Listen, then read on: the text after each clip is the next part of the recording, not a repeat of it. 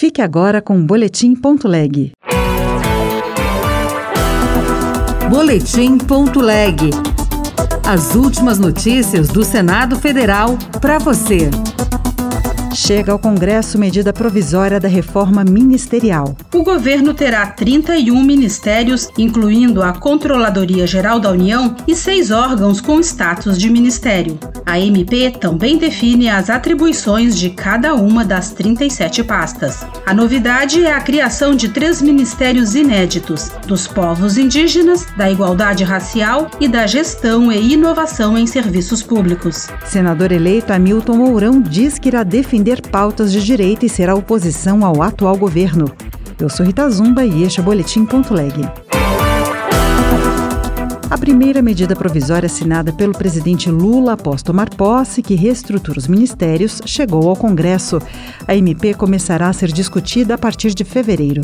Repórter Yara Farias Borges. Segundo a primeira medida provisória editada pelo presidente Lula após tomar posse, o governo terá 31 ministérios, incluindo a Controladoria Geral da União e seis órgãos com status de ministério. A MP também define as atribuições de cada uma das 37 partes A novidade é a criação de três ministérios inéditos, entre eles o dos povos indígenas. Serão mantidos 13 do governo anterior 19 foram criados por desmembramento de pastas como o da Fazenda, Trabalho e Emprego e Previdência Social, e dois foram renomeados, como o do Meio Ambiente e Mudança do Clima. O senador Carlos Fávaro, que assume o Ministério da Agricultura e Pecuária, disse que o Brasil precisa produzir e preservar o meio ambiente. O primeiro e grande desafio é reconstruir a imagem do Brasil como um país sério que respeita o ambiente e produz muito. O meio ambiente, o clima, é fundamental, tem que caminhar junto com a produção. E nós temos medidas de crescimento, não quero para agricultura estagnada, e preservar o ambiente serão atônicas daqui para frente. A MP receberá emendas dos parlamentares no início de fevereiro e será votada até 2 de abril.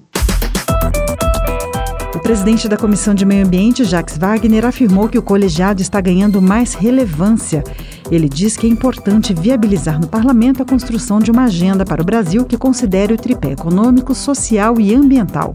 A reportagem é de Bruno Lourenço. Jacques Wagner, que é senador do PT da Bahia, presidiu a Comissão de Meio Ambiente nos últimos dois anos e destacou a realização de quase 40 audiências públicas no período. Foram discussões sobre regularização fundiária, licenciamento ambiental, uso de agrotóxicos e produção de bioinsumos. Wagner ressaltou também a participação em diversas conferências internacionais. O senador disse que os debates subsidiaram a votação de diversas propostas no rumo de uma economia menos danosa ao meio ambiente e ao ser humano. Para Jacques Wagner, o colegiado vem demonstrando a relevância que o meio ambiente deve ter em qualquer definição de política pública. Eu acho que o esforço que a gente deve fazer é fugir da falsa dicotomia entre sustentabilidade e desenvolvimento. Ao contrário, o conceito moderno é exatamente desenvolvimento sustentável e a sustentabilidade tripartite econômica, social e ambiental, como apregou os organismos internacionais, a ONU e todos os outros organismos. A Comissão de Meio Ambiente do Senado surgiu em 2017 a partir do desmembramento da Comissão de Meio Ambiente, Defesa do Consumidor e Fiscalização e Controle.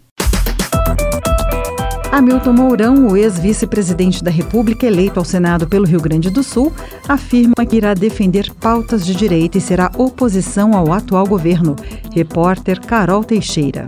Hamilton Mourão foi eleito senador pelo estado do Rio Grande do Sul, com mais de 44% dos votos válidos. Ao ser questionado sobre a sua atuação no Senado, Mourão destaca que irá defender pautas sobre a preservação, proteção e desenvolvimento da Amazônia, pautas sobre relações exteriores, pautas sobre o desenvolvimento econômico, além de assuntos relacionados à segurança pública, à saúde e à educação. Em relação ao Rio Grande do Sul, o senador eleito afirma que vê o seu mandato como uma oportunidade para resolver problemas fiscais e tributários do Estado. Além disso, ele afirma que será oposição constante ao atual governo, mas que, acima de tudo, irá defender os interesses coletivos do Brasil. Eu não faço oposição ao Brasil. Se esse governo abrir os olhos e entender que, se não abraçar a causa das grandes reformas, o país não tem jeito, e se fizer avançar essas reformas, contará com meu apoio, porque isso é bom para o Brasil. Mourão terá como partido o Republicanos e a chapa eleita com ele é formada por Lisiane Bayer como primeira suplente e Coronel Andreusa como segundo suplente, ambos também do Partido Republicanos. Outras notícias estão disponíveis em senado.leg.br barra rádio. Você ouviu Boletim.leg. Notícias do Senado Federal.